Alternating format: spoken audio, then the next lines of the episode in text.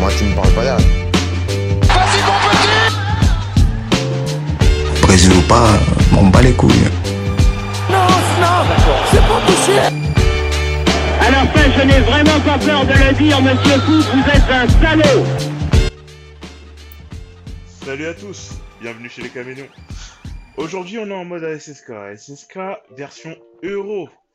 Euro, euh, la plus belle des compétitions européennes, des nations, avec l'équipe de France, la Belgique, l'Italie, et tout ça, et tout ça, et tout ça. Et on va parler de cet Euro, cet Euro euh, 2020, qui se déroule en 2021. Je sais, c'est assez bizarre, mais bon, c'est comme ça. Merci le Covid. Et euh, sur cet Euro, euh, il y a eu beaucoup, beaucoup de surprises, étonnamment. Il y a eu des beaux matchs, des mauvais matchs, mais bon, ça, on va en débriefer. Et du coup, pour en parler, j'accueille avec moi Azem, le Titi Paris. Hello la familia, ¿cómo estás? Bien, muy bien? Comment est ça? La casa À la casa, à la casa. Ah bah oui, ouais, ils sont euh, de retour à la maison maintenant pour les Français. Hein. Donc, euh, Yes cet euro semble euh, se diriger vers le signe hispanique, espagnol. Bon, on verra. Ah, espagnol Ah Justement, il y aura une question là-dessus, ça, ça, ça Ouais. m'intéresse, ce, ce point de vue. Et un autre Titi parisien, mais un Titi parisien qui est exilé, tu vois, il s'est exilé de, de tout ce qu'il y est euh, Europe. Attends, l'Irlande, ça a quitté euh, l'Union Européenne ou pas? Je sais plus. Non, ils ont pas quitté l'Union Européenne. Non, merci Azem, Ah, exactement. Tu confonds avec l'Irlande du Nord qui fait partie du Royaume-Uni. Voilà, c'est Nous, ça. euh, nous, les vrais Irlandais au sang vert, parce que je me considère comme tel, nous sommes toujours européens, même si. Le jour où l'Irlande euh, quitte l'Union Européenne, je pense que toutes les grosses sociétés européennes, Ah oui, tous les oh, gros sièges en fait, euh, Ah, ils vont, ils Ils vont vont vite mort- déménager. Ils vont vite déménager. Mais euh, voilà, voilà, bonjour, euh, bon après-midi, bonsoir, tout dépend de l'heure à laquelle vous écoutez. Toujours un, un plaisir euh, d'être là. Et euh, merci d'avoir calé ce, ce débrief, non pas en début de semaine, parce que c'était un début de semaine très compliqué pour moi. Oui, Mais là, je, sais que petit- tu étais en dépression, on n'entendait plus parler de toi. Ah ouais, T'es ouais. un peu ouais. disparu, tu t'es marié en- dans la bière irlandaise. Ah oui, j'ai passé 3-4 jours en, en PLS sur le sol froid de ma chambre, mais là je commence à reprendre du poil de la bête, donc euh, ravi d'être là. Ben, maintenant, on va commencer directement dans le vif du sujet. Je vais vous poser la première question. Qu'est-ce que vous pensez de cet euro Euh, bah, L'euro, moi, je le trouve plutôt terne actuellement. Euh, je trouvais terne, pas forcément très passionnant, pas très, pas très, euh, pas très technique même, je dirais. Euh, ça, ça pas, pas beaucoup d'idées dans, dans les équipes, dont, dont on ressent un petit peu la, la fatigue. C'est pas, voilà, c'est pas, c'est pas le meilleur des euros, et en plus le fait que les équipes doivent beaucoup se déplacer, euh, c'est un euro aussi qui manque d'identité. Le fait que ce soit pas centralisé dans un seul et même pays, ou, ou, ou deux, ça, ça lui nuit un petit peu, je trouve. Donc voilà. Euh, moi, je trouve pas que ce soit un euro très passionnant. À partir du huitième de finale, là, c'est beaucoup mieux quand même. L'enjeu a quand même, euh, l'enjeu quand même prend le pas en fait. Là, il y avait, là, c'est la, mort subite en fait. On- donc euh, les équipes, je trouve que quand même jouent beaucoup de jeux. Globalement, je trouve que les équipes sont très très très très très courageuses quand même. Voilà, c'est euh, malgré la fatigue, malgré les conditions assez, difficiles, je trouve les équipes assez courageuses. Donc voilà, pour l'instant, c'est pas un euro. euh, Il y a un peu d'intensité, mais il n'y a pas beaucoup d'idées. C'est pas énorme comme euro quoi. Mhm. Et toi, Charlotte, t'en penses quoi?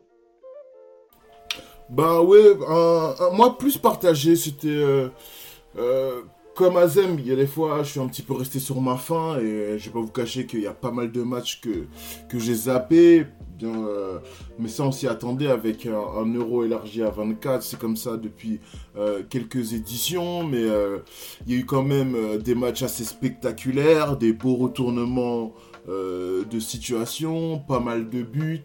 Après, euh, quelques grosses équipes n'ont pas forcément répondu présent, quelques grosses stars sont passées au travers, ce qui est un petit peu décevant. Donc euh, je suis, euh, je suis, je suis divisé. C'est un, un euro moyen, so far. C'est un euro moyen, je dirais. Ni mauvais, ni très bon. Mais encore une fois, je m'y attendais. Je m'y attendais. Après, avec une saison vraiment longue, mais ça c'est tout. C'est comme à chaque, après chaque édition. Mais avec le Covid, même si c'est cool de revoir les, les fans revenir dans les stades. J'avais pas d'énormes attentes. Mais euh, en soi, malgré que ces théories sont un peu ternes et tout ça, il y a au moins une ou deux équipes qui vous ont fait kiffer, au fait, au moins dans cette euro. Euh, ouais, euh, non. Moi, franchement. Ah ouais, non, même pas. Il n'y a pas, y a pas une équipe qui t'a fait un peu vibrer, qui t'a fait un peu, euh, je sais pas, euh, mis des étoiles dans les yeux et tout ça. Rien, que dalle. Non, non, franchement, euh, là pour l'instant, pour le coup, là comme ça, j'ai regardé pas mal les huitièmes de finale. En fait, j'ai moins regardé la phase de groupe parce que je la trouvais assez ennuyante. D'autant plus que le format euh, aidait beaucoup les équipes à se qualifier. Mais là, comme ça, il y a un peu l'Italie, on va dire, ouais, l'Italie quand même, un petit peu. Hum, ouais, je suis assez raccord. Et toi, Charlie? Ouais, pareil. Au niveau footballistique, moi, il y a. ouais, l'Italie au début, euh, les Pays-Bas au début. Euh, Dumfries, j'étais tombé amoureux de lui. Il m'avait. oh, quand je le voyais jouer, j'avais euh, la mâchoire qui touchait le sol. Mais bon, ils sont déjà out of the picture. L'Italie, pas mal, même s'ils étaient assez inquiétants contre euh, l'Autriche. Mais après, moi, c'est une équipe qui, qui m'a bien fait kiffer, mais pour des raisons autres que le, que le football. C'est vraiment le Danemark. Je trouve ça vraiment beau qu'ils puissent euh, se qualifier pour les quarts de finale après avoir perdu, je crois, leurs deux premiers matchs. Mm. Après euh, la, la tragédie, enfin la presque tragédie, Eriksen, qui est quand même un de leurs meilleurs joueurs. Je trouve que c'est la belle histoire euh, de l'Euro. Ou Ouais, sinon, c'est un sinon- Euro 92 pour, euh, pour- ouais, dans, voilà. enfin, dans la dramaturgie, tout ça, c'est, ça fait un peu scénario Euro 92 où ils étaient totalement out de l'Euro, ils étaient même pas qualifiés, tout ça, et grâce à la, à l'explosion de la Yougoslavie, euh, ils sont revenus dans l'Euro, ils ont éliminé l'équipe de France en phase de poule, et après, finalement, bah, ils sont allés euh, la gagner, quoi. Ouais, ouais, non, ce serait beau qu'ils puissent euh, la regagner encore, mais après, au niveau footballistique, euh, pff, ouais, il y a eu des. Je vais pas faire le, le haineux, mais il y a des petites escroqueries comme l'Angleterre, qu'est-ce qu'ils foutent là, tu vois. Mais franchement, au niveau, au niveau football, ça donne envie de vomir. J'arrive pas à croire que c'est ce pays qui a inventé le foot et j'arrive pas à croire que Southgate puisse proposer ça avec au- autant de talent, tu vois. Et, et même l'Espagne, l'Espagne c'est assez décevant à part le 5-0 contre la Slovaquie. Tous leurs matchs, je les ai trouvés très très moyens. Mais bon, c'est- le sport, c'est le sport. Tant mieux pour eux. Je suis, je suis plutôt d'accord. Mais du coup, euh, attendez, euh, c'est pour toi, c'était les l'Angleterre et l'Espagne, c'est les deux équipes qui t'ont déçu, ça? Pas forcément déçu, mais euh, franchement, je me demande ce qu'ils font là. en fait. mais voilà, c'est l'Euro à 24 encore. C'est c'est l'Euro à 24. Franchement, quand tu regardes les matchs, euh, euh, l'Espagne, c'était, on pouvait s'y attendre de par euh, la sélection qu'il avait, euh, qu'il avait, euh, qu'il avait préparé Luis Enrique. Mais l'Angleterre, c'est choquant. Franchement, moi, je trouve ça choquant d'être. Bah, ça m'étonne pas de Southgate. Hein. Je sais pas si Ouais, ouais, non, en clairement, j'attends. 2018, Pareil, pareil. J'a- J'attends rien de ça. Ah, c'est c'est pas un grand coach. Déjà, le mec, il, Ah, a pris- clairement. il était parti avec 4 arrière droits sur, Ah ouais, euh. Pour- dans, pour- dans, dans son équipe. Tu vois que le mec, il regarde, il lit les tabloïds avant de faire, euh, avant de faire Ah, sa liste. et- donc, tu vois qu'il est sous pression, qu'il sait pas quoi faire, beaucoup de bricolage, mais c'est le lot Il n'y de a pas beaucoup de d'identité sélectionneurs. de jeu, il n'y a que dalle. Il propose en fait, ce- qu'il s'adapte à l'adversaire qu'il a en face. C'est- En fait, il fait dans du Deschamps, mais en... Je veux dire en moins bien, mais non, Deschamps en fait, il fait pas forcément mieux. C'est juste qu'il a un meilleur... euh, Il a des meilleures individualités, mais sinon, non, non, non, euh, non, il fait du Deschamps pour moi. Bah, bah, oui, oui et non, parce que euh, Deschamps, là, 7 euros, j'ai pas envie de le compter, parce que cette erreur, 7 euros, c'est vraiment la grosse tache noire sur son parcours de sélectionneur, mais Deschamps, il sait, euh, il sait s'adapter, il sait, euh, même si parfois il bricole à la Coupe du Monde jusqu'à la phase éliminatoire, on n'avait pas d'équipe type, il, il avait beaucoup changé aussi à l'Euro 2014, à l'Euro 2016, il avait aussi beaucoup changé d'équipe. Euh, et Southgate aussi, il bricole, mais, Non, mais Southgate, regarde, il... Attends, j'ai fini juste mon argumentation. Southgate, il, il est vraiment buté, tu vois, quand tu vois que t'as des gars comme Sancho qui ont joué 10 minutes, des gars comme Rashford qui font des bouts de match. Grealish, pourquoi il est pas titulaire, Grealish, mec? Non, franchement, c'est. Non, je, je, je, je suis assez raccord ce que tu C'est à ce niveau-là, c'est. Mais euh, Deschamps, c'est pareil. Par exemple, si tu regardes euh, l'Euro 2016, avant de rencontrer l'Allemagne, il rencontre personne. Euh, et ils battent l'Allemagne avec une possession de balle qui est hallucinante. Tu sais même pas comment ils ont fait pour gagner. Euh, avec un Griezmann qui, à un moment, il à son prime à ce moment-là. Il à son prime, il surfe sur l'eau. Tout ce qui se touche, ça transforme en or. C'est à l'image de sa saison avec l'Atlético Madrid où ils vont en finale de la Ligue des Champions contre le Real et ils perdent au, tir au but, je crois. Et euh, comment ça s'appelle? En 2018, ça se joue à rien. Ça joue vraiment à rien dans le match contre euh, euh, l'Argentine. Ça se termine à 4-3 et Agüero il a une occasion vers la fin du match qui peut les amener à 4-4 et après en prolongation on sait pas. Mais ça joue vraiment à rien, ça joue sur des exploits individuels, sur ceci, cela. Mais par exemple, lui, Deschamps, lui aussi il est têtu. Parce que tu parles de Sancho, Grealish avec comment ça s'appelle? Avec Southgate, mais Deschamps, lui c'est quoi? C'est il joue avec Matuidi euh, ailier gauche. Là, à la... et alors qu'il Oh, y a mais des, c'était une bonne idée. C'était une bonne idée, Ouais, Mathieu. C'était une bonne idée parce que ça a marché. Parce que ça Non, a mais marché. parce que ça, non, mais ça a marché pourquoi? Il y a des raisons. C'est juste parce que c'est pas parce qu'une bonne idée ça a marché. C'est une bonne idée parce que ça a permis euh, d'apporter de l'équilibre, parce que Matuidi était capable de faire un gros travail défensif et également euh, avoir une, une grosse capacité de projection, ce qui permet d'é- d'équilibrer un petit peu l'équipe et de, laisser une certaine liberté à, à Mbappé de d'être parfois moins sur le côté droit, de pouvoir se balader en fait. C'est Ouais, ouais, je suis d'accord. Je trouve, je trouve un peu, un peu dur parce que, oui, beaucoup de gens l'ont sont moqués de lui, mais il a fini, il a gagné la Coupe du Monde comme ça. C'était une belle trouvaille quand même, tu vois. Ouais, non, mais en fait, c'est pour te dire que. En fait, je dis pas que c'est forcément une mauvaise idée, une bonne C'est pour te dire que Southgate, il fait la même chose. Là, ça marche. Ce qu'il a fait là, euh, par exemple, sur ce- cet euro-là, ça marche. Deschamps, il a voulu refaire la même chose sur euh, l'euro qu'il avait fait à la Coupe du Monde, en mettant un moment Tolisso euh, à droite et premier match, je pense que c'était Rabiot à gauche. Je, suis plus sûr. Ça, je suis plus sûr euh, vraiment. C'était en 4-3-3. Et euh, ça a pas marché. C'est une bonne idée quand ça marche. Quand ça marche pas, c'est pas une bonne idée. Mais non, mais non, mais non, mais non. On va, on va en revenir après sur l'équipe de France, mais, euh, mais, euh, Mais- mais, mais là, en fait, il y avait il- euh, structurellement, elle est déjà l'équipe avait été mal composée. Mais on en reviendra après, vas-y. On, Ouais, en on, va après. revenir après, on va revenir après. Azen, toi tu vas me dire, c'est quoi tes déceptions, euh, les équipes qui t'ont déçu? Bon, en dehors de la France, euh, Mm. l'équipe qui m'a quand même beaucoup déçu, c'est l'Allemagne. Parce que je trouve qu'elle a une belle génération quand même. Peut-être pas aussi, euh, aussi belle que ses dévancières. Mais ce, que je, qui m'étonne un petit peu la main, c'est qu'elle a perdu sa, sa, froideur, sa, sa, sa, capacité en fait à, à serrer le jeu et à, piquer au bon moment.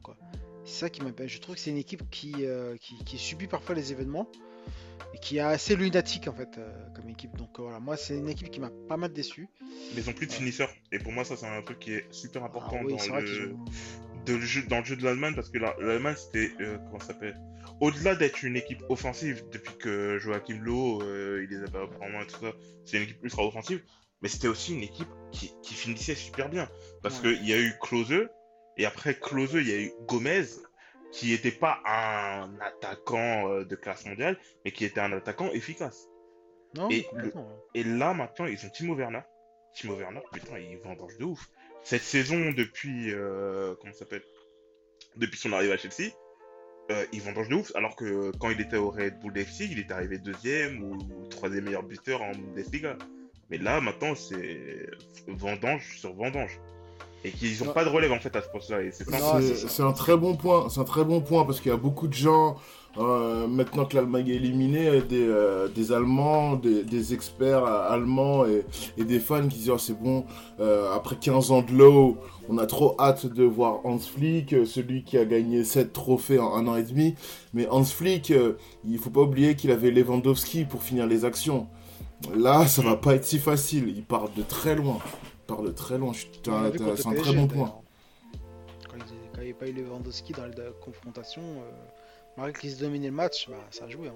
Bah, ça s'est vu. Bah, Ouais, comme tu l'as dit sur ce match-là, ça c'est l'exemple Non, type. mais en fait. ouais, le fait qu'ils aient pas de finisseur, l'Allemagne, ça va Hum. poser un gros problème. Donc, il va falloir qu'ils développent ça. euh, après, euh, bah, les Pays-Bas aussi. Enfin, je sais même pas si on peut parler de déception pour les Pays-Bas parce que voilà une équipe qui, a- qui montrait des choses, qui, qui, euh, qui, qui, euh, a de belles adjectifs, qui est sur une belle génération. Et l'autre, là, avec son 4-2-4, 4-3-3, 3-4-3, parfois n'importe quoi, en fait, là, Franck Debourg. euh, c'est, je, je sais pas, en fait, il te fait, il te fait trois systèmes en, un- en un match, en fait.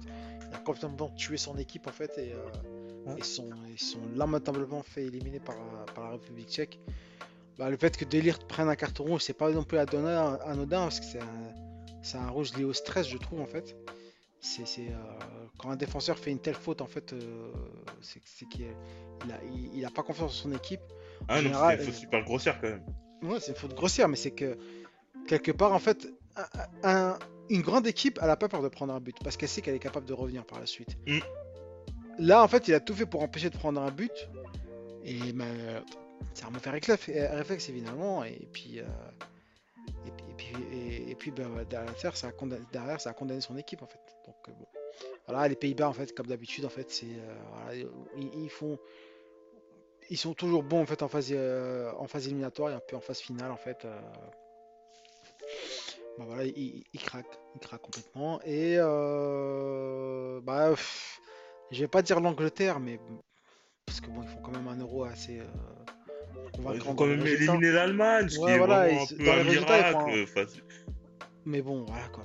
Qu'est-ce qu'elle est possible cette équipe en fait Ah non, ça, c'est- ça, ça, on est d'accord là-dessus. hein, c'est- Voilà, euh, vraiment possible. Portugal aussi un petit peu. euh, et, les, et les Belges, euh, voilà, Portugal aussi. Mais je les voyais vraiment haut en fait. Vraiment Bon. loin, ouais. Non, moi en fait. Après, moi j'ai une explication pour les, pour les Portugais. Mais bon. Mais moi en je fait, trouve que être quand tombé dans le groupe de aussi dans un groupe aussi difficile, ça les a entamés physiquement en fait. je pense surtout que c'est Fernando Santos qui les limite. Je pense que Fernando Santos, comme Didier Deschamps, comme Southgate euh, et Debourg, c'est des entraîneurs qui ont un putain de matériel, mais qui ne savent pas l'utiliser. Entre guillemets. Euh, quand je dis ne savent pas l'utiliser, en fait, ils l'utilisent pas à leur plein potentiel. Euh, ils sont tellement. En fait, j'ai l'impression qu'ils sont limités tactiquement, en fait. Et en fait, c'est ma vision que j'ai des choses.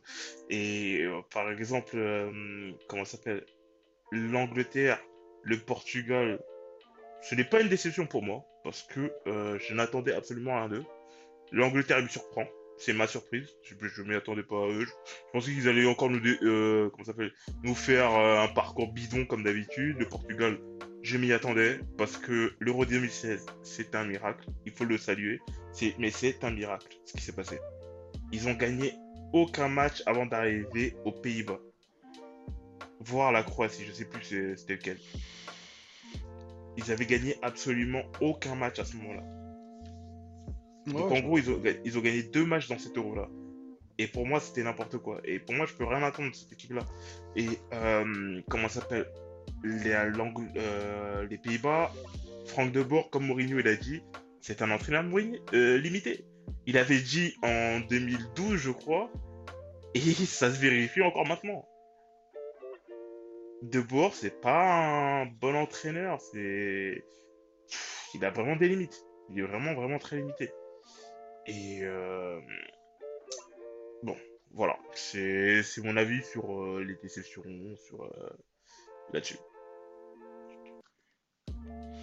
Donc, euh, ouais, moi j'ai que ça comme déception en fait. Après, c'est globalement c'est le niveau de jeu général, c'est ce qui vraiment me déçoit beaucoup. Et, euh, et de toute façon, je trouve globalement que c'est en fait c'est la compétition de trop dans cette, durant cette année qui a été assez éprouvante pour tout le monde quand même. Totalement, je suis totalement d'accord là-dessus. T'es pas au bout de tes surprises, hein. je sais pas si vous avez vu ce qui est ce qu'il y a dans les cartons de l'UFA, ils veulent faire l'Euro tous les deux ans et la Coupe du Monde tous les deux ans. Oui, non, j'ai entendu ça, mais ça se prend pas. Voilà. C'est Il y a un moment, ils- faut... pas pousser. C'est non, ils non, ça ont- passera ils en pas. ont rien à foutre des joueurs. Ah ouais, non, mais les joueurs, ils en ont rien à foutre. Mais même pour les ils spectateurs, je trouve que foutre, euh, euh, même, même pour les spectateurs, je trouve que voilà, c'est euh, c'est, euh, C'est Ah, l'argent. ça fait, c'est, C'est c'est- en juste fait, ça, fait, ça fait un an qu'on bouffe du foot, tu vois. Et euh, au bout d'un moment, en fait, c'est à, à- à force, à force d'en boire sans soif, en fait, bah tu vas, fi- euh, tu vas plus pouvoir apprécier en fait euh, euh, ton, verre que tu bois en fait. Donc euh, c'est. Bah, tu dis ça, mais là, là c'est ce qui se passe en ce moment. Par Ouais, exemple, là, cet euro, on va pas me dire qu'on le kiffe autant. Je vais pas le comparer à l'euro 2016 parce que l'euro 2016, ça se déroulait en France, c'est un autre contexte. Mais par exemple, l'euro 2012, on a kiffé quand même nos races euh, sur ce moment-là. Même si la France, ils se font éliminer dès le premier tour. Mais par exemple, alors qu'il y avait un groupe de la mort quand même à ce moment-là. Il y avait Pays-Bas. Non, la France, ils sont, ils sont qualifiés en huitième. Ah non, excuse-moi, je comprends avec le euh, 2008. En Mais quart, en le- quart.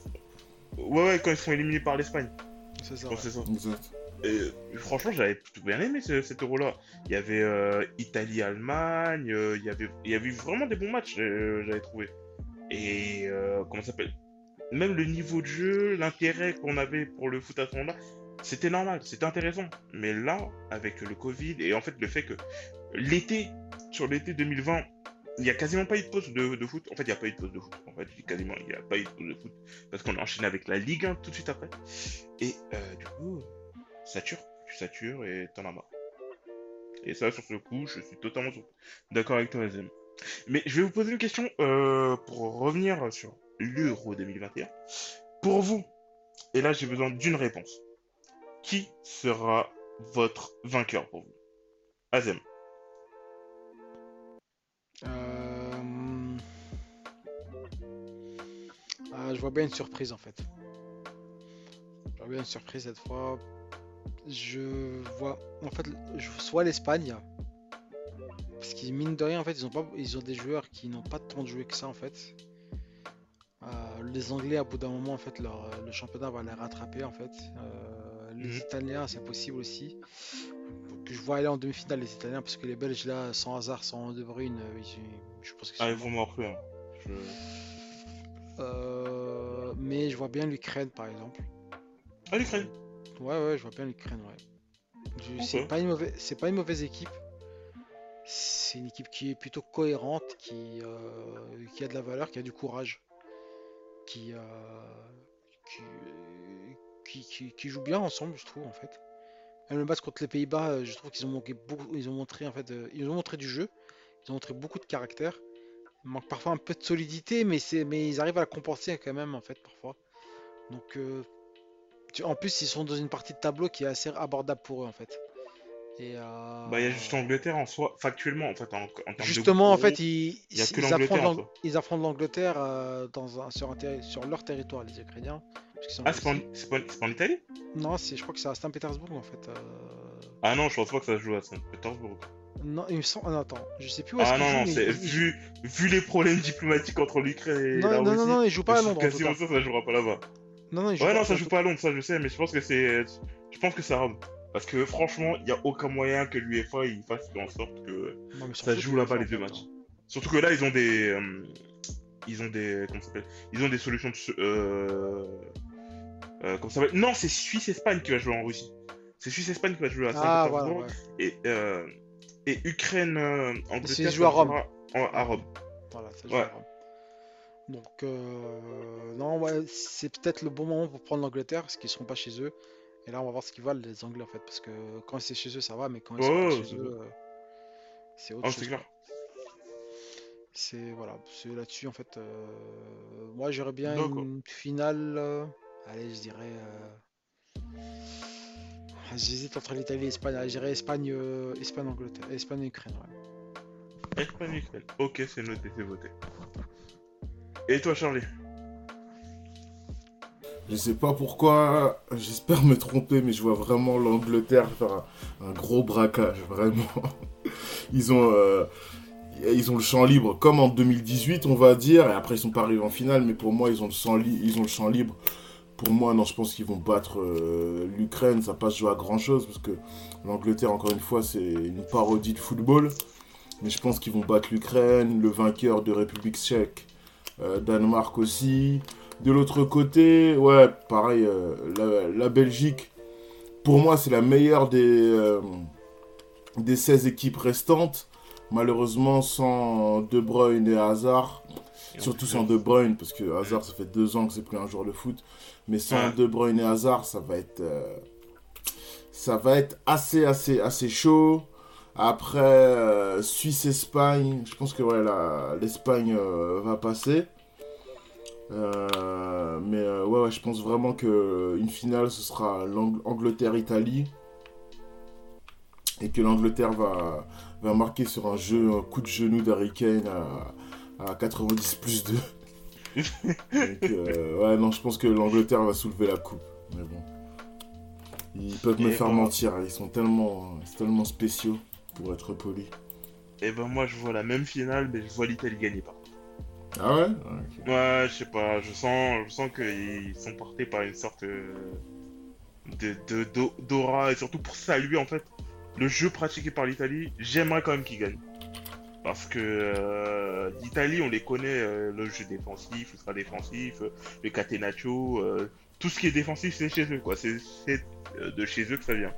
Et là, avec Mancini, il a ouvert des nouvelles vannes à l'Italie, un jeu offensif qu'on ne connaissait pas, qu'on n'avait jamais vu chez euh, Squadra, Squadra. Et euh, juste pour ça, et pour... euh, comment ça s'appelle? Pour les joueurs titulaires. Parce que la plupart des joueurs titulaires euh, de, de l'Italie, ils viennent pas de la Juve, ils viennent pas du Milan, ils viennent pas de l'Inter. La, la, la grosse partie et, euh, et une bonne partie. Avant, c'était quasiment en fait euh, le 11 titulaire 30% Inter, 30% Milan, 30% Juve. Alors que là, ça, re- ça remonte ça déjà. Même Catenaccio, Ça ça, remonte, ça ça remonte. Non, mais ça remonte à. Comme moi, je, moi, je te parle de leur période glorieuse. On ne parle pas de leur euh, période, où- de leur disette euh, où ils gagnaient rien, où ils se qualifiaient même pas en coupe euh, en 2018. C'était en 2018 Bah, même, en pas. 2000, mais- même en 2006, ils jouent pas Catenaccio, les Italiens en fait. Ils jouent vraiment quelque chose d'assez d'a- d'assez cohérent et réjouissant, euh, je trouve. Hein. Oh, non, 2006, quand même hein. pas. Non, 2006, c'est pas super réjouissant. Bah, À partir du moment où le meilleur joueur de l'Italie, c'était euh, Cannavaro, et le deuxième, c'était Buffon, ça expliquait quand même la chose. Pirlo aussi, tu l'as oublié. En fait, il fait une magnifique Coupe du Monde cette année-là en fait. euh. Oui, mais les, les deux meilleurs joueurs, c'était qui? C'était euh, Buffon et, et Cannavaro. C'était eux les deux meilleurs joueurs à ce moment-là. Ouais, il y avait surtout une très belle équipe, je trouve. bon, c'est bon, c'est c'est un point de vue, c'est un point de vue. Mais après, ça, c'est encore un autre débat. Et bon, là, on va rentrer dans le vif du sujet, dans le sujet qui, qui fâche, dans le sujet qui...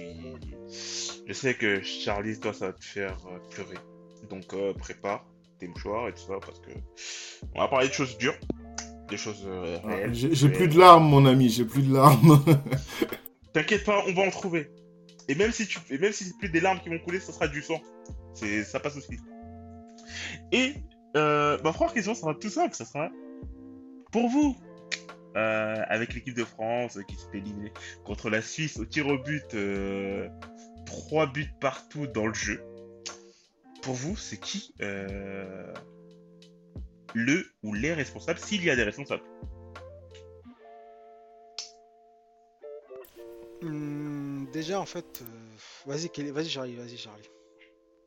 Hum, ok, ok, je peux commencer. Ben, pour moi, c'est euh, c'est un naufrage collectif, mais vraiment avec un grand C.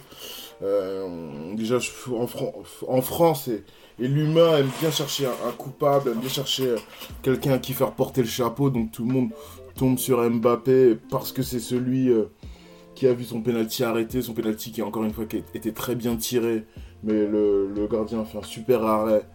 Donc euh, tout le monde tombe sur Mbappé, mais c'est loin d'être sa faute. Je pense que c'est un naufrage collectif.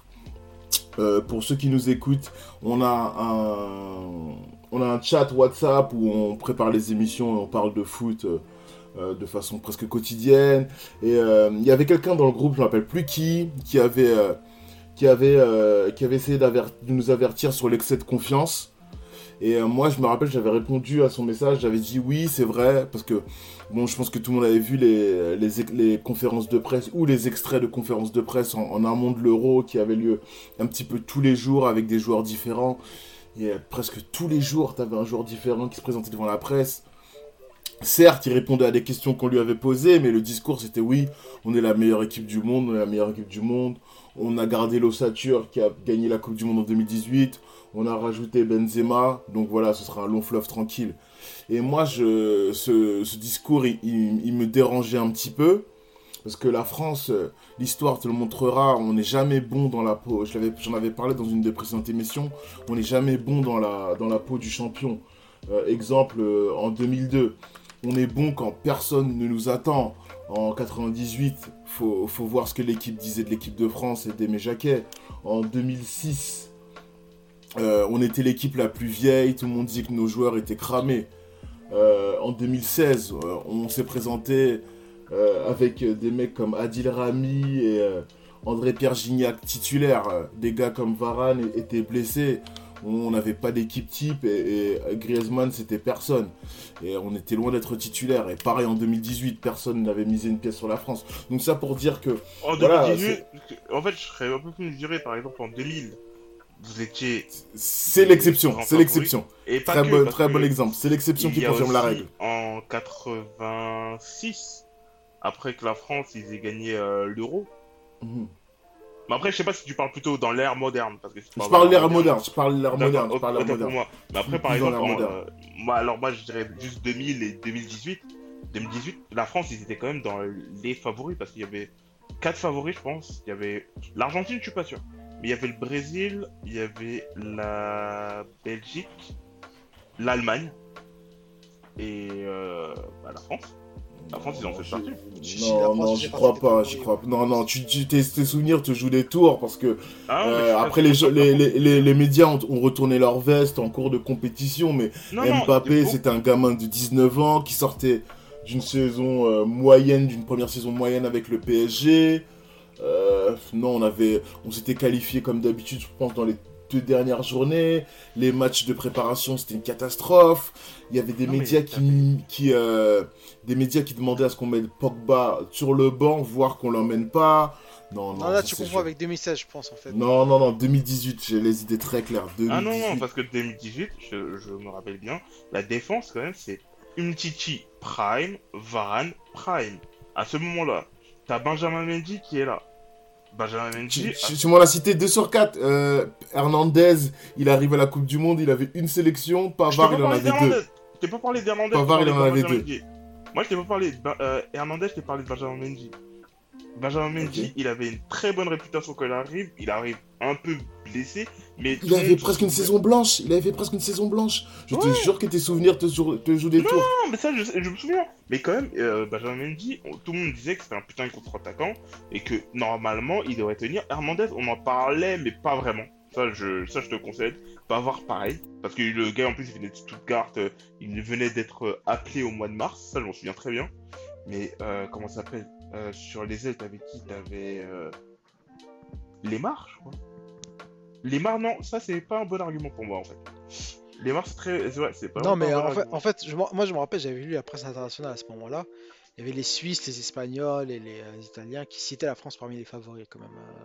Ah, non, ça, C'était pas le favori ultime, je me rappelle, c'était le Ouais. Brésil, c'était eux qui avaient Mais les, c'est euh, dans la les 5 pancarte, favoris, ouais. dans les 4-5 favoris. Mais ils étaient vraiment, ouais, ou alors très très gros outsiders en fait. Mais voilà, ils étaient pas. euh, Mais euh, en fait, là le problème en fait de la France, je suis d'accord avec toi, euh, Charlie, c'est que autant en 2018 c'était la presse qui voit la France favorite, autant là je trouvais que c'était les joueurs et euh, en interne qu'on se voyait favori. Et là, c'est tout, autre chose parce que quand tu as des joueurs qui te disent on a, une super attaque, euh, on a une bête de défense, on a une bête d'ossature, euh, blablabla, euh, vraiment le niveau est très élevé, blablabla, euh. Ouais, ok, mais il y a des matchs, il faut, il faut prouver sur le terrain. Et, et- et là, en fait, l'e- l'excès de confiance, c'était chez, c'était surtout dans- au, sein de l'équipe, en fait. Et alors, quand euh, par la suite, ça a continué parce qu'ils ont gagné contre l'Allemagne euh, 1-0. Et euh, je trouve que là, à partir du moment où ils ont gagné contre l'Allemagne 1-0, là, en fait, il y a eu, euh, il y a eu redescente un petit peu. Il y a eu, euh, là, je l'ai mis, c'est monté à son paroxysme parce que c'est vrai que c'était un très bon match globalement. Et là, c'est monté à son paroxysme. Et ils sont plus, re- ils n'ont plus retrouvé en fait euh, cette, euh, cette concentration, cette, euh, cette focus. C'est une- Cette humilité, cette humilité. Ouais, cette humilité. En fait, voilà, j'ai ils l'impression que le match contre la Malte, ça leur a fait plus de mal que de bien. Ouais, Parce clairement, monté clairement. trop haut dans le. Comme, euh, comme on dit dans le. Comment ça s'appelle? Ah, Je sais pas comment dire ça. euh, Dans le fait d'être. euh, de, se- de plus se sentir en fait. Ils sont montés super haut parce que quand même c'est l'Allemagne que tu bats et c'est. Ils sont Allemagne devenus arrogants en fait, ouais. Voilà, ils sont, ils sont devenus arrogants. Même s'ils essayaient de dire non, on ne l'est pas, mais ça se voyait, ça sentait. Et puis en fait, le problème que de jouer contre l'Allemagne, ça a été une un gros problème, moi je trouve, dans le sens où l'Allemagne, c'est une de ces équipes qui va jouer comme ça dans cet euro. Mis à part l'Allemagne, il va y avoir peut-être l'Espagne qui va jouer comme ça, voire l'Italie. Mais sinon, quasiment toutes les équipes, elles vont jouer défensive, elles vont jouer en mode euh, contre-attaque, contre-attaque, contre-attaque, elles vont pas essayer de tenir le ballon. Et l'équipe de France, elles aiment quand les équipes tiennent le ballon.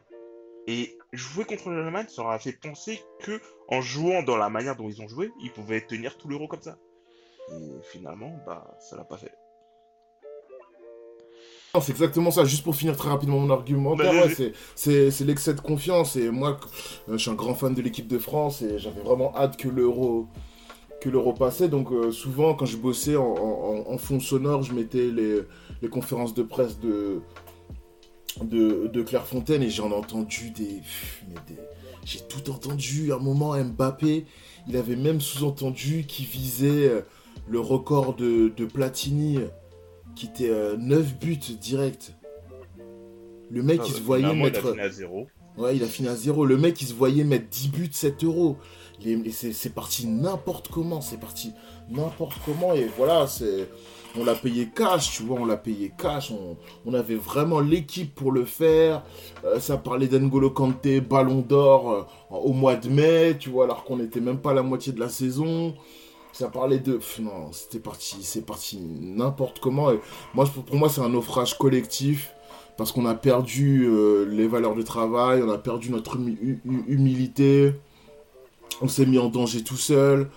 Et euh, Deschamps aussi, il est, il est responsable parce que tactiquement, euh, le 3-5-2, le 3-5-2, il avait, il avait essayé en octobre. Parce qu'il il avait dit quoi? Il avait dit aux journalistes, on va essayer le 3-5-2 parce que ça me dérange, parce que j'ai envie de bouger les joueurs, j'ai envie qu'ils sortent de leur zone de confort et j'ai envie d'avoir une deuxième option pour l'euro. Il a essayé idée, hein. Euh, de- oui, sur le papier, je te le concède, c'était une bonne idée. Parce que ces arguments, ils se tiennent. Mais il a essayé 2-3 matchs en octobre, ça n'a pas marché. Et du coup, il avait abandonné l'idée, et là, il ressort contre la Suisse. C'est un manque de respect, et c'est... euh, c'est juste de, de l'arrogance, tu vois. Et ça nous a tués, ça nous a tués. Le fait de, de perdre après avoir mené 3-1 à la 80e minute, tout ça, voilà, c'est des preuves que c'est un naufrage collectif. C'est notre élimination, et on peut s'en prendre qu'à nous-mêmes, c'est dû à un excès de confiance. Mais j'ai une question euh, par rapport à tout ça. En... Vu tout ce qui s'est passé, pour vous, est-ce que vous considérez que c'est un fiasco ou un échec? Non, Parce que c'est ça, c'est une... C'est la sémantique, elle est un peu différente, mais est-ce que c'est Non, fiasco non, c'est pas, c'est toi, pas un fiasco. Non, c'est pas un fiasco parce que bon, elle a réussi à sortir d'une poule quand même assez difficile. Il faut pas oublier, hein, c'était une poule très difficile. Mhm. Et le dernier et, de- et- et- et la dernière équipe, euh, l'Hongrie, a, a mené la vie dure à toutes les, à toutes les autres équipes. Le Portugal a certes gagné 3-0, mais c'était vraiment, ça s'est vraiment fait sur la Dans fin. les, da- dans les dix dernières minutes. Voilà, euh, l'Allemagne a lutté jusqu'au bout face à eux. Bah, Euh, Jusqu'à la bah, 80e, ils étaient éliminés, je crois. Exactement, donc la France aussi. Donc voilà, c'était un groupe assez homogène. Donc peut-être pas en termes de, de- euh, peut-être pas en termes de talent, mais euh, le, mais l'organisation collective et la motivation de, de la Hongrie était peut-être au niveau en fait de la, des- de la production, de la production des trois autres équipes en fait. Ça leur a mené la vie, la, la vie dure. Euh, donc la France a réussi à s'en sortir première de, ce- de cette poule, qui était quand même assez de loin, de très très loin la plus relevée. Faut pas oublier que cette poule-là comportait les trois derniers demi-finalistes de- du dernier Euro. Je sais pas ce qu'a fait décider l'UFA, mais bon voilà, c'est l'état de en fait. Au-delà des trois derniers finalistes du dernier Euro, Et c'était trois- et vainqueurs des dernières compétitions euh, européennes et mondiales. Et, et mondial, voilà. Et, euh, et, et le Portugal, je trouve qu'ils avaient une très très belle équipe. Pour, le coup, peut-être meilleure qu'en qu'en 2016. Bon, bref. Euh, sur le papier, hein, je parle sur le papier. Je suis d'accord. Euh, donc c'est pas un fiasco, mais c'est un échec parce que c'est parce que c'est une équipe qui avait les cartes en main pour aller loin, vraiment. Euh, elle avait pas de faiblesse. Peut-être un peu le côté droit, mais encore, mais là où euh, mais il y a des raisons à cet échec-là en fait. C'est une équipe qui s'est constituée sur le tard avec le retour de Benzema. Je pense que le retour de Benzema s'est fait trop tardivement et qu'il a fallu l'incorporer. Euh, Beaucoup de joueurs ne le connaissaient pas. Ben, Mbappé ne le connaissait pas. euh, Dans le jeu, hein, je parle. hein. Mbappé ne le connaissait pas. Griezmann, ça faisait très longtemps qu'il n'avait pas joué avec lui. Les Pavard, Hernandez, euh, N'Golo, Kan- N'Golo Kanté, en fait, euh, Rabiot ne le connaissait pas. Euh, donc il a fallu s'adapter à lui, à son jeu, et que lui s'adapte aux autres. Ça, ça a été, je pense, euh, le fait non pas de l'incorporer, mais de l'incorporer aussi tardivement, en fait, ça a été une erreur. Il a, je pense que Deschamps l'a appelé parce qu'il a un peu paniqué, euh, parce qu'il voyait qu'offensivement, euh, il n'avait pas beaucoup de neuf de, il avait pas beaucoup de solutions de repli. Donc il a préféré, il a préféré l'appeler pour sécuriser en fait euh, son attaque, mine de bah, visiblement, euh, voilà, c'est patatras. Et je trouve que là où Deschamps, ça a été un échec parce que dans la co- constitution de, de l'équipe, pour la première fois, j'ai vu Deschamps donner des, pas- donner, des privilèges à certains joueurs. Et notamment à son trio d'attaque. attaque. Je sais pas si vous avez remarqué, mais et jamais il n'en- il n'en- il n'osait en sortir un en fait. Euh, si, euh, Griezmann, justement, il a Et Griezmann euh, en fait, ouais. Et, il a sorti dernier match, Griezmann. c'est Mbappé. En fait, lui, il est jamais sorti. Voilà, Il Mbappé jamais sorti. sorti. Benzema, bon, il est sorti sur blessure. euh, ouais, par cause de dernier ouais. match, mais sinon, ouais, ouais, non, ça c'est vrai. Il- Et surtout, euh, en fait, il, il les a mis dans une position de confort qui a conforté les restes de l'équipe, en fait. Voilà, les trois dans l'axe, et le reste, bah, vous vous débrouillez pour, pour boucher les trous, pour boucher les, euh, les côtés, euh, pour boucher l'axe. euh, C'était, voilà, ça, ça donnait une équipe totalement quasi incohérente. Ouais, per- perso, j'ai jamais cru à une équipe dans, à 3 dans l'axe, en fait. Trois offensifs dans l'axe, j'y ai jamais cru, en fait. Le losange, encore moins. Parce que en fait le problème du losange c'est que dès que t'en- dès qu'il y en a trois qui occupent l'axe, les trois autres milieux de terrain ils sont obligés en fait de, de bou- euh, de boucher toute la largeur. Et ce qui fait que lorsque l'équipe déplace le jeu d'un- côté à un autre, bah en fait euh, au, au bout d'un moment le, le milieu de terrain fatigue en fait. ça Et si t'as pas les a- Voilà.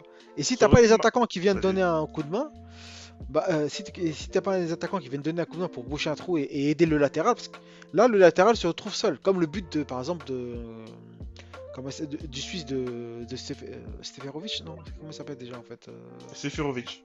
Seferovic, ouais, Seferovic, où tu vois en fait que, la- euh, que le centreur qui, qui centre par rapport à Pavard, il a une position de. il- Ah, Pavard, il- pardon. il- ouais, qui, il, il a, il, a, il- il a une position de décalage en fait avec son, son arrière gauche. Parce que celui-ci est pas couvert. Finalement, il décide de centrer. Puis voilà, ça fait but en fait. Donc, euh, ça, voilà, les trois dans l'axe. euh, et j'ai pas compris Deschamps.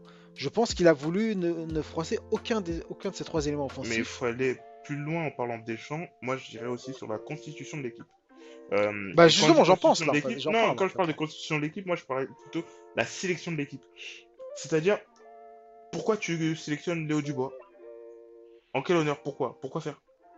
Si toi-même tu l'y comptes pas, en fait, c'est ça que j'ai pas compris. À quel moment tu te dis, je vais sélectionner Léo Dubois? Il ne l'a jamais fait jouer. Sachant que Léo Dubois en soi, c'est un mec, c'est un latéral.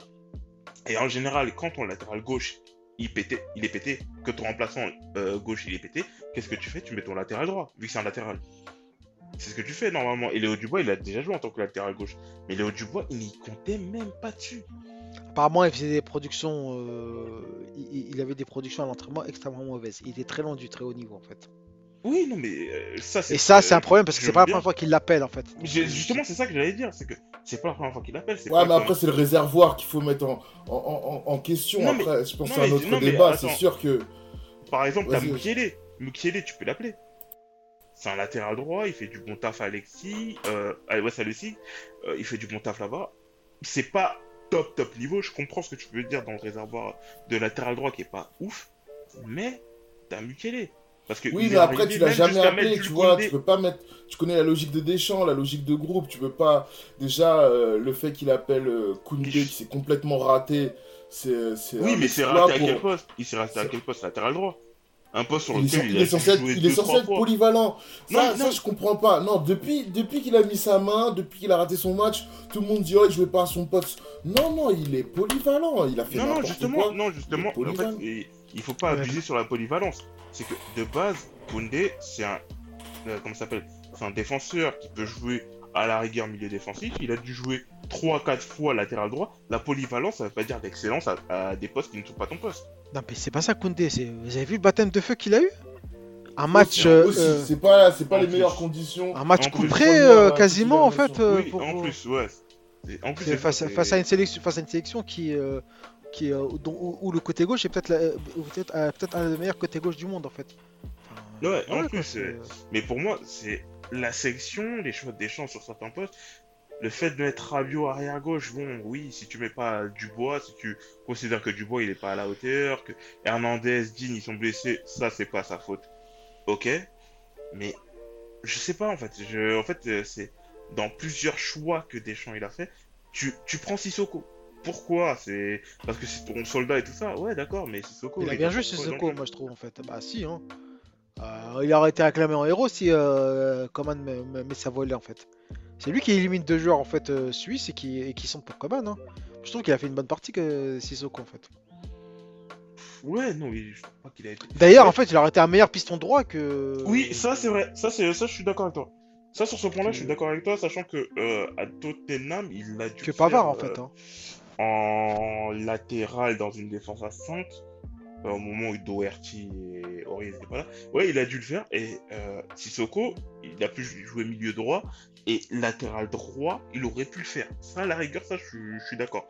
Mais Pavard, c'est son gars. Pavard, c'est son gars, donc ça, c'était même pas. Bah, si c'est son gars, pourquoi il l'a remplacé en fait face au Portugal? Parce qu'il y a eu euh, le euh, truc de la commotion. De la commotion. Non, mais, mais non, mais la commotion, elle a eu. face à l'Allemagne. Donc Eh, normalement, il a pas dû jouer Je contre suis la d'accord avec Hongrie. toi. Je suis d'accord avec Mais toi. tu vois, en fait, Mais c'est ça en fait le truc, c'est que Non, Deschamps. mais suis dé- c'est l'excuse qu'il a sorti. Mais tu Moi, vois, je suis d'accord avec toi. Mais, mais tu vois, c'est là où Deschamps, on voit qu'en fait, qu'il a, il n'a fait que tâtonner. Voilà. Il- Hein ah oui, mais il a une commotion cérébrale. Ouais, mais attends, pourquoi il joue face à la Hongrie? C'est face à la Hongrie qu'il a pas à jouer, c'est pas face à la face, face au Portugal. Là, c'est- C'est face, Tu vois face au Portugal qu'il a pas joué. Et moi, non, mais voilà, justement, mais justement, Hmm c'est justement. Non, mais, non, Il suis Donc là, en fait, ce qu'il a fait, c'est qu'il a détruit la confiance de Pavard. Il a détruit la confiance qu'il avait en Pavard. Donc Pavard s'est senti en fait déjà en fait qu'il avait pas une assurance tout risque en fait et, et que c'était pas une assurance tout risque. Et surtout qu'il se faisait critiquer derrière, quoi. À juste donc, titre. donc tu, donc tu cèdes, donc tu cèdes en fait, donc tu cèdes à la vox populi quelque part en fait.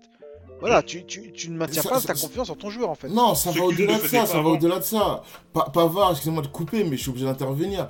Euh, Pavard, je l'adore. Moi, euh, je regarde presque au moins une fois par mois, je regarde le résumé de France-Argentine. Je lui serai toute ma vie reconnaissant pour ce but légendaire qui nous a sorti d'une situation assez difficile. Mais Pavard, tu l'enlèves son but contre l'Argentine.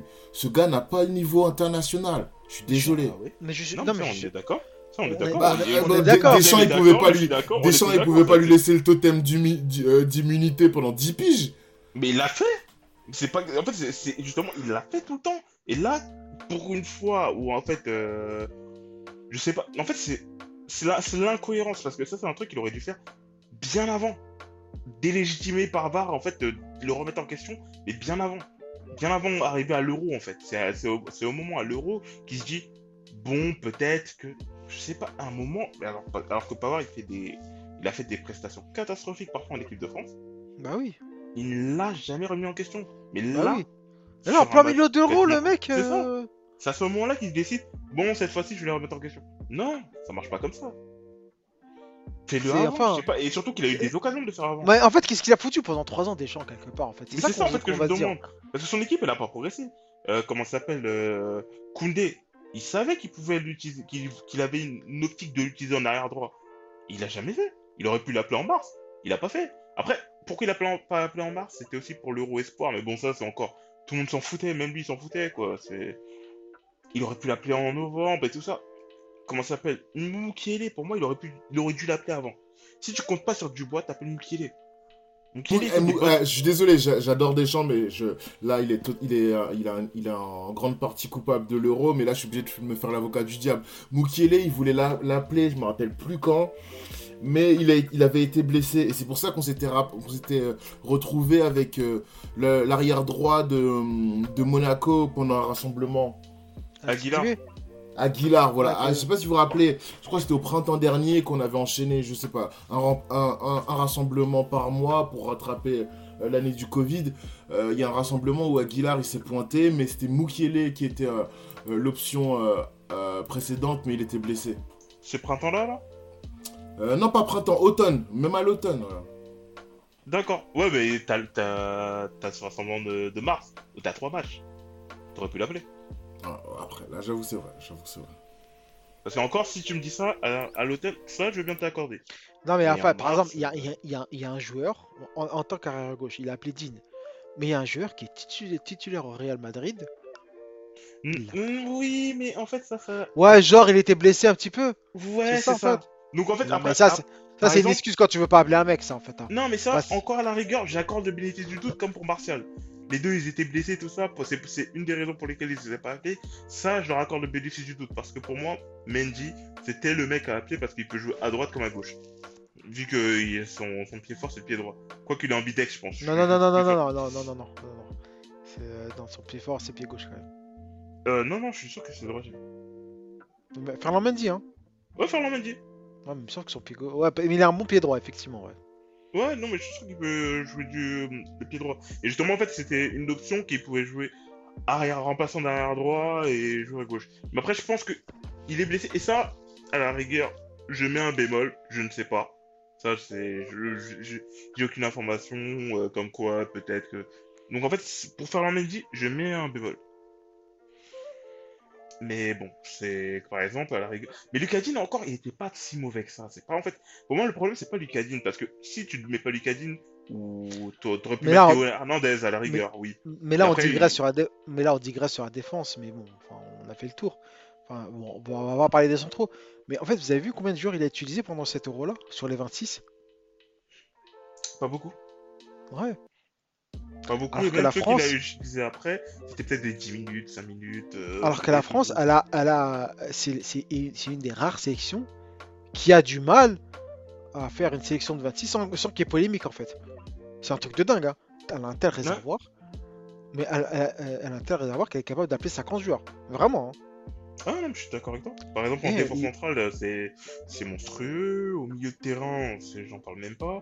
Euh, les ailiers. euh, C'est plus difficile les ailiers. C'est c'est un peu plus difficile. L'attaquant, euh, il y a qui? Euh, Bah, t'as Ah bah Martial, t'as quand même, t'as- ouais, t'as- t'as Martial, t'as- Mbappé, t'as la casette.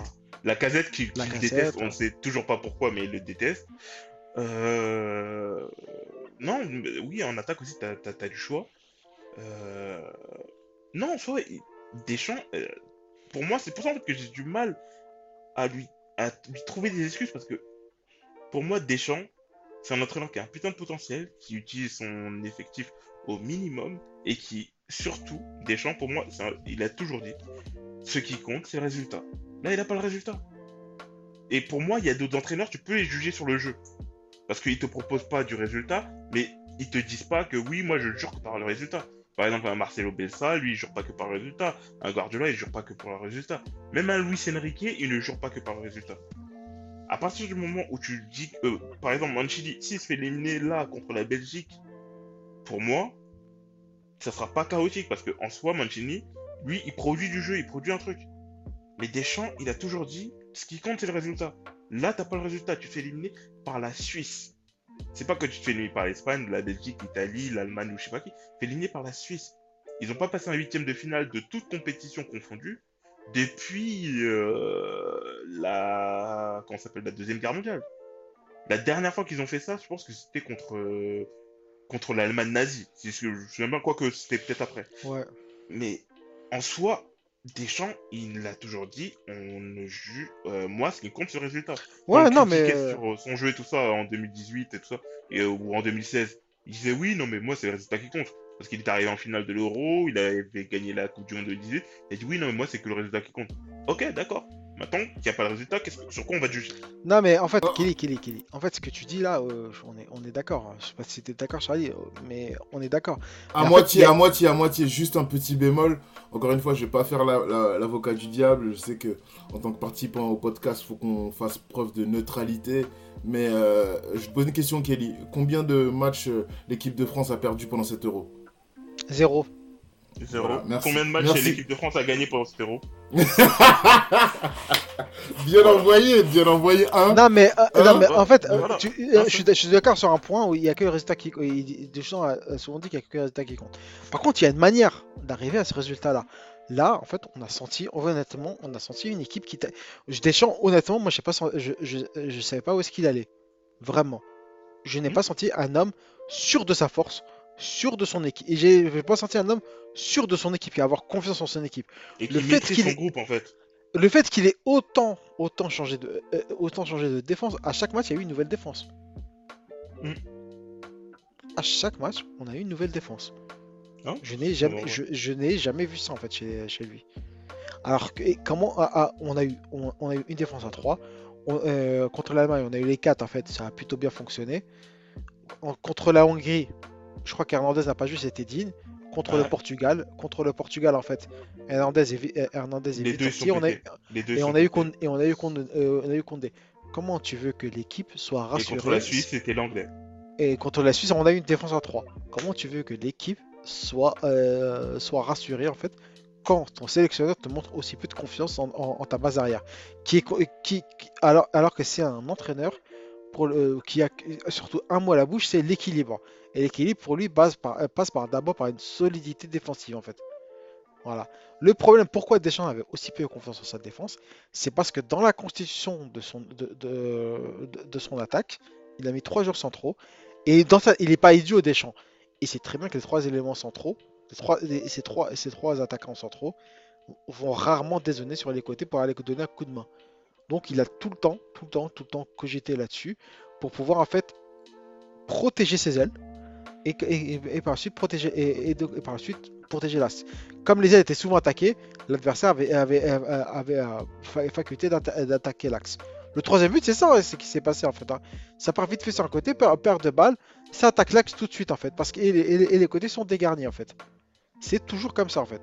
C'est tou- c'est toujours comme ça. Et Deschamps, il, il connaissait le problème.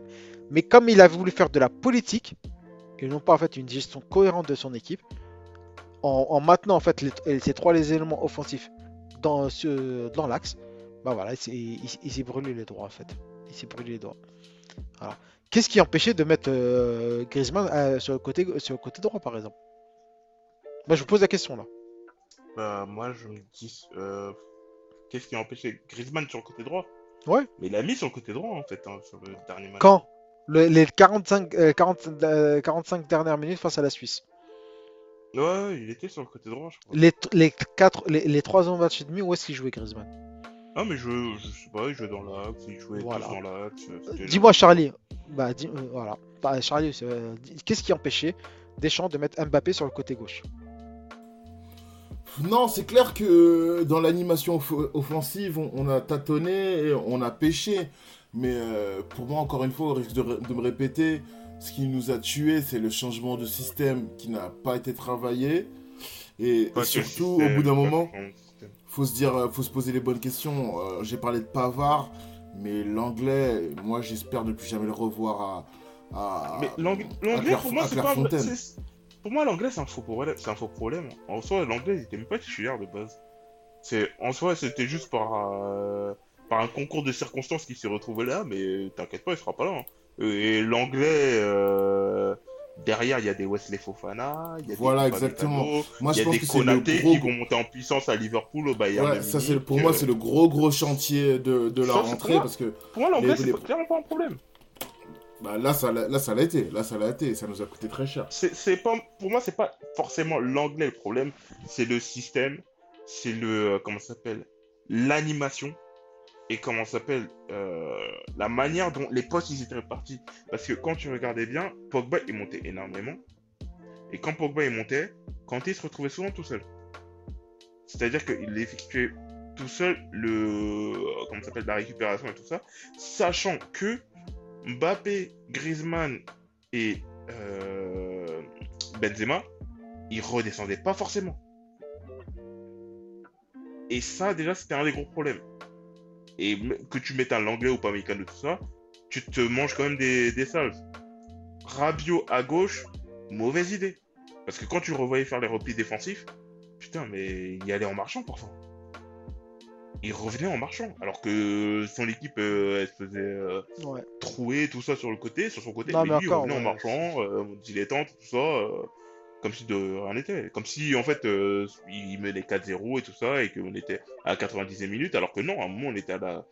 Il y avait encore 1-0. Euh, la, la, Suisse, ils allaient marquer un but de 1-0. Euh, le repli défensif sur le côté de Rabiot, putain, ça, ça m'avait choqué. Il marchait. Il marchait, et franchement... Oui, mais euh, attends, attends, attends, Kelly, attention. Il, il occupe, il occupe un poste qui est pas facile déjà. Piston, euh, être piston dans une défense à 3, euh, c'est pas facile parce que tu es obligé d'occuper tout le couloir rien que pour toi. Bout d'un moment, en fait, tu, as, euh, il faut aussi que tu puisses récupérer. Et surtout pour un joueur qui n'est pas habitué en fait à, occuper, un, tel poste en fait. C'est un, un milieu de terrain, donc il joue souvent en appui avec soit le latéral, soit en fait euh, soit, soit. Là, en fait, on lui a on lui a dit, bah écoute, tu vas jouer arrière gauche et c'est tout pour toi. C'est ça le problème de, de cette équipe-là, en fait. C'est qu'elle était déséquilibrée. C'est ça que j'essaie de dire, en fait. Elle était déséquilibrée. Et Deschamps, il l'a mené à ce déséquilibre. Surtout que Rabiot, c'est ok. il a fait la défense en 3 pour le protéger en fait. Mais quelque part, il l'a exposé en fait. Parce qu'en faisant cette défense à 3, il lui dit euh, Qu'est-ce que dit Deschamps à Rabiot? Bah, C'est toi qui vas occuper tout, tout le couloir. Sur les phases offensives Euh, et sur ça, les phases défensives. n'importe quoi, ça. Mais, il avait... mais parce que il était, il, il- il était coincé par son choix politique d'avoir trois attaquants axiaux. Et c'est un choix politique. Non, non, mais- C'est pour que comme ça, en fait, aucun, aucun des trois ne se sente lésé, en fait. Parce que s'il y en a un qui occupe l'axe, les deux autres vont dire ouais, pourquoi c'est lui, qui- c'est lui qui occupe l'axe? Et qui devait occuper l'axe? C'était Benzema. Et les deux autres vont dire Il y avait pourquoi c'est lui qui occupe qui devait occuper l'axe. Pour moi, il- ce qui devait se passer. Mais oui, mais qu'est-ce que vont dire les deux autres? Que vont dire les deux autres? moment, il- c'est c'est ça. Et ça, c'est le problème que Deschamps a eu en 2021, mais qu'il n'avait pas en 2018. Deschamps, il imposait en 2021, m- parce que les statuts des joueurs, ils ont changé. Maintenant, il y avait une guerre d'ego que lui, il n'arrivait plus à gérer. C'est ça. Et ça, c'était une des gros problématiques. Parce qu'en 2018, Mbappé, il n'avait pas de statut. C'était une promesse. Euh, Griezmann, c'était le seul. C'était euh, le seul qui avait un statut dans l'attaque. Giroud, il était là, il était content d'être là, il, il faisait pas trop de réclamations et tout ça. euh, voilà. Lui, tout ce qu'il voulait faire, c'était faire ses stats, il demandait pas. Tu le mettais sur le terrain, il s'en foutait. Benzema, même là, je pense que c'est Benzema, il faisait pas tant de réclamations que ça.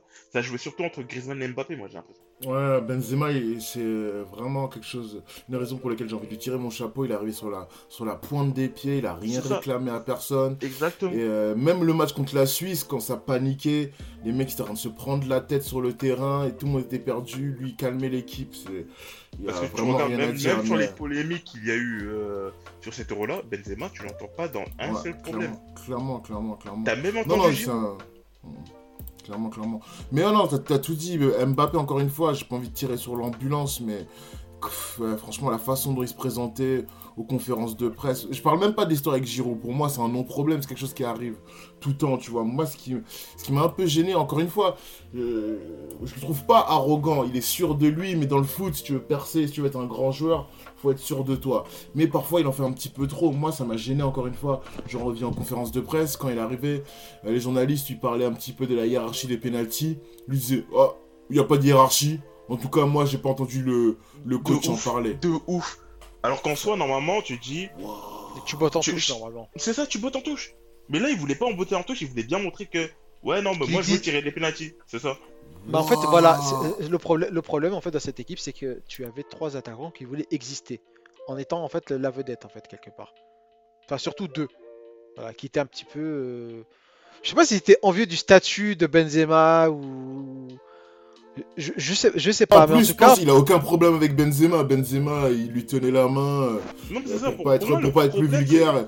Et il lui demandait des infos sur la vie à Madrid, tu vois. Mais euh, non, je pense qu'il a un petit problème avec, euh, avec Griezmann, même Ouais. les coups francs. Mec, il a jamais mis un coup franc de sa vie, Mbappé. Il voulait tirer les coups francs à les Je corners. sais pas, d'un- coup, euh, comme ça, euh, hop, je veux tirer les coups francs, alors qu'en club, il les a jamais tirés. Je, de fou, de fou, non, de fou. Et d'un coup, il voulait les tirer tout seul. Ok, d'accord, ouais.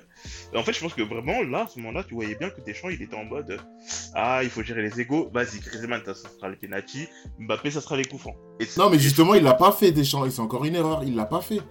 Il l'a pas pas fait. on- tu Il sais a ce que. pas tranché. Il Tu sais, Charlie, en fait, il m'a rappelé qui? Il m'a rappelé Unai Emery, en fait, euh, Ouais. Deschamps dans sa gestion. Quand il a, quand il a eu la gestion des pénaltys entre Neymar et Cavani. Ouais, ouais, c'est je décide bon de pas, je, je décide de ne pas décider en fait. Ouais, Et ça m'a- bon exemple. Et, et en fait, tout l'euro, il a fait que ça. Il a fait que ça. Il a, il a essayé de d'ar- d'adapter l'équipe à son trio offensif et au- à- aux égaux de son trio offensif, notamment de, des deux là, et non pas en fait de, de, euh, de convaincre ces deux éléments offensifs de s'adapter au, bien- au bien-être collectif. Et, ça l'a tué en fait. Ça ça l'a tué. Ça l'a complètement tué. Je trouve que ça, ça, voilà, ça a nuit à l'équipe dans, une production cohérente. Et ça a énervé un petit peu tout le monde, notamment face au match face à la Suisse. Ça a énervé un petit peu tout le monde en fait. Euh, voilà, c'est un état de nerf qui a un petit peu énervé tout le monde de manière un petit peu inconsciente, parce qu'il voyait qu'il ne, l'équipe ne voyait qu'elle ne maîtrisait plus les choses en fait. Non, mais je suis totalement d'accord. Non, très, c'est- vrai, très vrai, très vrai. Faudra, faudra aussi, euh, en plus du chantier de la défense, faudra vraiment remettre certaines personnes à leur place euh, à la rentrée. Ah, mais totalement. Faudra vraiment qu'il euh, récupère, son... récupère son pouvoir, parce que j'ai l'impression qu'il a totalement perdu. Et ça, c'est un truc que je connaissais pas chez des gens. Je l'ai vu comme coach à l'OM, euh, à Monaco, je m'en souviens plus très bien, mais en équipe de France, bah, on le connaît depuis le moment. Et ça, c'est un truc c'est un trait de sa personnalité que j'avais jamais vu, et ça m'a étonné. Ça m'a étonné. Mais du coup, en fait, ma question euh, par rapport à ça, ce serait comment vous voyez le futur de l'équipe de France? Et quand je dis le futur de l'équipe de France, je dirais plus jusqu'en 2022.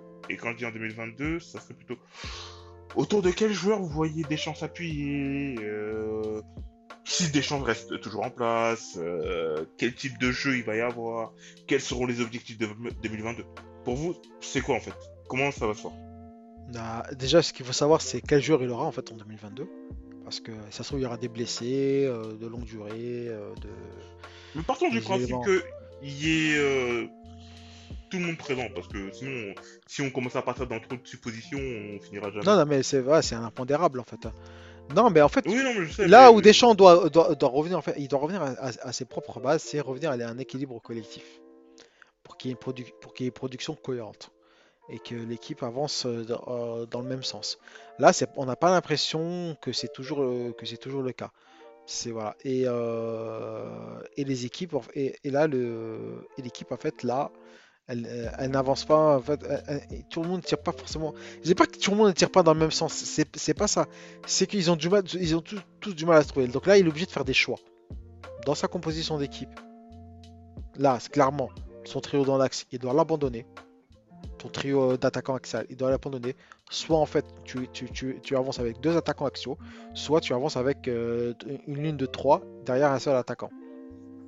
Voilà, c'est il- pour que- parce que parce que parce que c'est parce que c'est pas c'est pas un c'est pas un entraîneur en fait qui est, qui est capable de faire euh, qui est capable euh, qui est capable de produire une sorte de de, de football où, où les où, où les joueurs ont, ont une, agilité en fait tactique et euh, une agilité tactique permanente qui puisse euh, constamment se remplacer euh, euh, se replacer dès, dès qu'il dézone en fait voilà c'est pas ce genre d'équipe il n'a pas les capacités à inculquer en fait ce, genre de ce genre de réflexion à son équipe d'abord lui il fige les positions et en figeant les positions il permet à ses, joueurs parfois de dézonner ou pas mais ce n'est pas en, ayant en- en positionnement libre qui va, qui va réussir à inculquer en fait une adaptabilité tactique en fait euh, en fonction de l'adversaire. Ça c'est le premier point.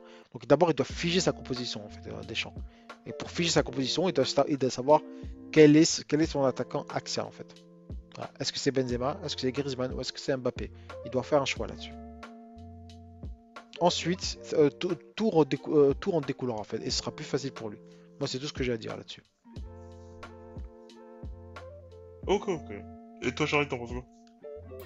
Euh, bah, moi, je pense que. hum, Bah, déjà, Zidane, c'est pas du tout le moment. Et je suis content que euh, euh, Le Graet l'a- souligné. Parce que les médias, comme d'habitude, et, euh, la Vox Populi slash Vindicte Populaire veut déjà la tête de Deschamps pour euh, médias. Je pense que pour euh, mettre Zidane, je pense que c'est pas du tout le, bon moment. Les échéances arrivent très vite.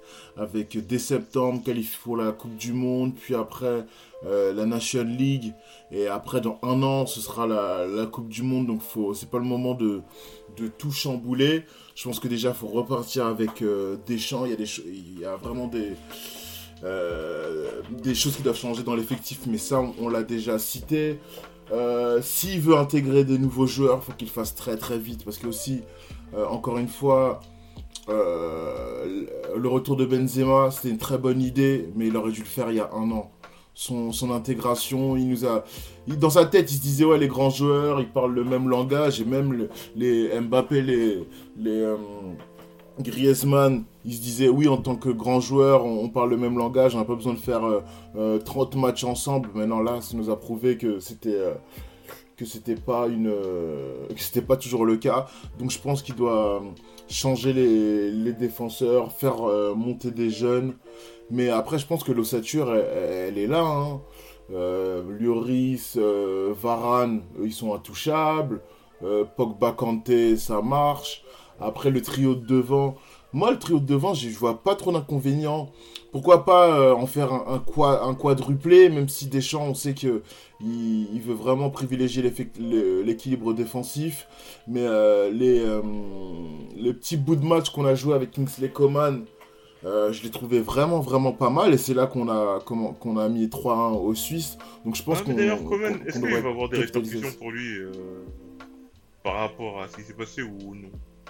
Non, Deschamps, c'est pas, c'est pas, c'est pas un, un- un rancunier. Il a rappelé Rabiot, il a rappelé euh, Benzema, Benzema et surtout même que et Payet, ouais, et Payet, non, non, je pense qu'il euh, il, il doit avoir le seum contre lui là, mais après deux minutes après, il, il était, il, est parti. Donc euh, non, je pense qu'il y a une place pour un quatrième larron, mais ça se jouera entre Coman, entre Dembélé, entre et entre Martial. Et après, Benzema, je l'adore, il a mis 4 buts. Et je l'aime beaucoup, c'est un joueur élégant, euh, il a fait un bon euro, son retour c'était une bonne nouvelle, même si ça s'est fait un petit peu trop tard, mais il dézone trop, il dézone trop, et il a tué Griezmann, il a tué Griezmann, Griezmann il n'a pas eu son rayonnement habituel, parce que Benzema il aime trop toucher le ballon et il est venu lui marcher sur les pieds. Donc il y a quelques petits ajustements à faire, mais globalement l'ossature est là je pense, à part en défense, faut faut tout casser pour reconstruire en défense. Et on avait eu un petit débat en parallèle hors euh, du podcast sur euh, notre groupe WhatsApp et je vais vous poser la question. Euh, niveau gardien, on change ou pas? Bah, il est temps de le mettre en concurrence, ouais. Il est temps de donner un peu plus de crédit en fait à un gardien qui a été champion de France cette année, qui est en, en phase constante de progression, qui part dans un vrai grand club pour le coup, et pas dans un club de seconde zone euh, d'Angleterre. Hein, désolé Kelly. Euh, mais, euh, mais Je vois pas de quoi tu parles. non, non, mais il est temps, même si c'est le... bah, alors le problème de Lloris, c'est que c'est le capitaine de l'équipe. Et si tu le mets en concurrence, tu risques de modifier un petit peu l'équilibre social de cette sélection. Mais c'est pas quelqu'un d'éternel non plus, Lloris. Et on sait 34 tous ans. Et, euh, et on sait tous, ouais, voilà, en plus il a 34 ans, et on sait tous que dès qu'un un, un capitaine décline sportivement, il perd de sa légitimité et de son autorité en fait sur le groupe. Donc euh, là, on n'a pas vu un, on a vu un bon Lloris, on n'a pas vu un mauvais Lloris non plus, on a vu un bon Lloris, mais qu'on a, qui n'a pas été au niveau non plus de 2018 quoi. Et qu'on cède un penalty euh, face à le Portugal sur lequel il se sort très très très bien. Ah oui, il aurait dû prendre rouge. Il aurait vraiment pu prendre un rouge en fait. Le but contre la Hongrie en fait c'est un face à face. Normalement c'est un- pas un face à face injouable. Il le perd. Euh, et face à la et face à la Suisse bah on en prend trois. Bon certes il y a des buts qui sont. Non, mais après, les buts ils sont à bout portant quand même. Ça, c'est un des trucs. Bah pas le troisième quand même. Hein. euh. Oui, non, mais quasiment tous. Euh, sur- Tu surtout vois sur le troisième. euh, tu vois sur le troisième j'ai revu l'action et je trouve qu'il est trop près de sa ligne. Sur le troisième, je, je te l'accorde. Mais sur les deux autres, C'est-à-dire qu'il empêche. En fait, c'est-à-dire qu'il permet à l'attaquant de, vi- de viser le petit filet en fait. Il ne bouge pas d'angle en fait. hmm, Et alors ouais. que s'il avait avancé un Euh, peu c'est plus. la faute de Kimpembe, please, please. Je suis pas Non, bien plus sûr, de non. ça- Non mais évidemment, non mais un gardien il il est là. bouffer comme ça. Non mais je suis d'accord. Kimpembe fait de la merde. Euh, que de la merde? Il fait de la merde. fait, Mais un gardien, il est là pour être- qu'il n'y a pas derrière à gauche à ce moment-là aussi. Ça, c'est un truc Non, que mais- Ouais aussi, voilà. Parce que ce que, ce que fait Kimpembe, voilà, c'est qu'il protège son côté gauche. Et là, il voit que l'axe est dégarni, donc il revient sur, euh, sur le côté droit. Donc ouais, bon, bon bref. Et après, il se jette comme un con quand même. Euh, Kimpembe, euh, Oui, il a oui, pas ça, dû jeter. ça, on est d'accord. Il aurait dû faire en fait un recul frein et c'est bon quoi. Euh, bon. Euh, mais mais, mais là-dessus, Lloris, je trouve qu'il il est pas assez attentif. Il avance pas assez en fait. En avançant juste de 2 mètres en fait, il aurait bouché l'angle au tireur. Et là, le tireur, je, en général, dans ce genre de cas-là, quand le gardien avance à bon escient, ce que fait le tireur, c'est qu'il frappe, il, il- frappe de toutes ses forces parce qu'il a l'angle bouché et la frappe, il la met au-dessus. Là, en fait, il permet, il permet au tireur de, l'ajuster en fait. Et euh, je trouve qu'il est effectivement, comme euh, on l'a été sollicité sur le groupe WhatsApp, c'était Malik qui le disait, il est moins explosif. Voilà, il est moins explosif. C'est euh, donc peut-être applique peut-être euh, qu'il est temps de le mettre en concurrence et d'autant que là en fait, on n'a plus l'excuse de la relève qui n'est pas encore euh, qui n'est pas encore là. Voir Areola qui va partir dans un grand club. Ah non ouais, non, faut oublier. hein, voilà. Non, faut- attendez, je vais vous poser une toute dernière question et je vais vous demander de répondre brièvement là-dessus. euh, brièvement là-dessus. Euh, pour vous, est-ce que Yoris est le meilleur capitaine pour l'équipe de France selon vous? Ou est-ce qu'il faut changer de capitaine Et pour vous, qui? De manière rapide. Moi, euh, non, non, mais je l'ai toujours dit en fait. Euh, Deschamps, il est pas, il est pas naïf. Il sait euh, en France qu'il y a une mentalité chelou. Mais le capitaine, Ouais. moi, je, je le sais que de, de- pour moi, de 2014 à 2016, le capitaine c'était Evra. C'est lui qui prenait la parole, c'est lui qui remobilisait les gens. Et de, 2000 de 2016 jusqu'à maintenant, le capitaine c'est Paul Pogba. Après, euh, Lloris il prend aussi la parole, mais c'est pas lui le, le vrai leader. Lui, c'est le capitaine qui, euh, qui fait bonne figure devant les médias et dans les conférences de presse. Et j'imagine que c'est un très bon relais aussi euh, de Deschamps. Il y a, je, je, je- je jette pas tout, mais c'est un capitaine offici- officiel pour moi. Pas Je suis d'accord avec toi. Franchement, je suis totalement d'accord avec toi. Pas Et pour la France officieux. raciste aussi, euh, Voilà, je sais pas, avoir- je sais- pas le dire. avoir, avoir un Yoris par exemple, et comparé à Evra qui en 2010 a, il a merdé. Ouais, voilà, exactement. Il passait plus du tout. Euh, Pogba, c'était un peu le, le digne héritier de, de Evra parce que bon, c'était son petit, c'était son poulain euh, à Manchester United et à la Juventus. Mhm. Même si à Manchester United, bon, ça s'était pas trop senti, mais surtout à la Juventus. Et du coup, bah, et surtout Pogba, il est un peu clivant. Il est un peu clivant et tout ça. Alors que c'est c'est, euh, le, le bon gendre. Le bon gendre qui Voilà, va bien. exactement. euh, Dans les Exactement. familles franchuardes, ça passe. Dans les familles moins franchuardes, ça passe aussi. Et du coup, bah, il fait pas de vagues. Et surtout, c'est ça. Voilà, exactement. Après, tu les- vois dans le reportage euh, sur le parcours de l'équipe de France, que moi je te laisse continuer à ça, mais euh, le discours qui galvanise les troupes avant la finale de la Coupe du Monde, c'est Pogba qui le fait, c'est pas Lloris. Donc, euh, ouais, non, pour moi, il peut garder le brassard, mais les gens, les gens ne sont pas dupes. Enfin, les vrais connaisseurs ne sont pas dupes. Azem, t'as dit quoi?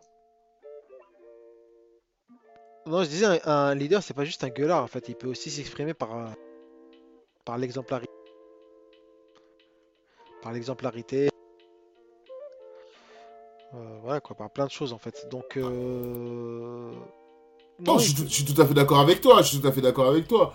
Euh, Il y a plusieurs types de leadership, mais euh, Evra, c'était pas un gueulard, c'était un, vrai leader, et, et Pogba, c'est pas un gueulard, c'est un, c'est un- c'est un vrai leader. Non, Par oui, exemple, Pour prendre un exemple, un Euh, exemple de gueulard, c'était euh, euh, Drogba à la- à- en Côte d'Ivoire. Drogba, oh, je me rappelle à l'époque, des euh, Téléfoot aimait beaucoup suivre euh, l'équipe de Côte d'Ivoire Ah en oui. immersion. Mm. Eh, mais Pogba, eh, Drogba, il faisait des. Le, le- le coach, il parlait 5 minutes.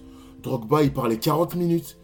Et ça faisait vriller des, des gars comme Yaya Touré et d'autres et d'autres membres de l'équipe, tu vois. Ça, c'est un gueulard, tu vois. Ah, complètement. Mais euh, voilà, c'est pas quelqu'un qui est très expressif. Après, il est, titu- il est aussi capitaine à Tottenham, je crois qu'il est, non euh, Ouais, il non, est mais les aussi- capitaines de Tottenham, mais moi, par- moi, il y a un truc où je vais. Après, je pense qu'on va terminer le podcast là-dessus.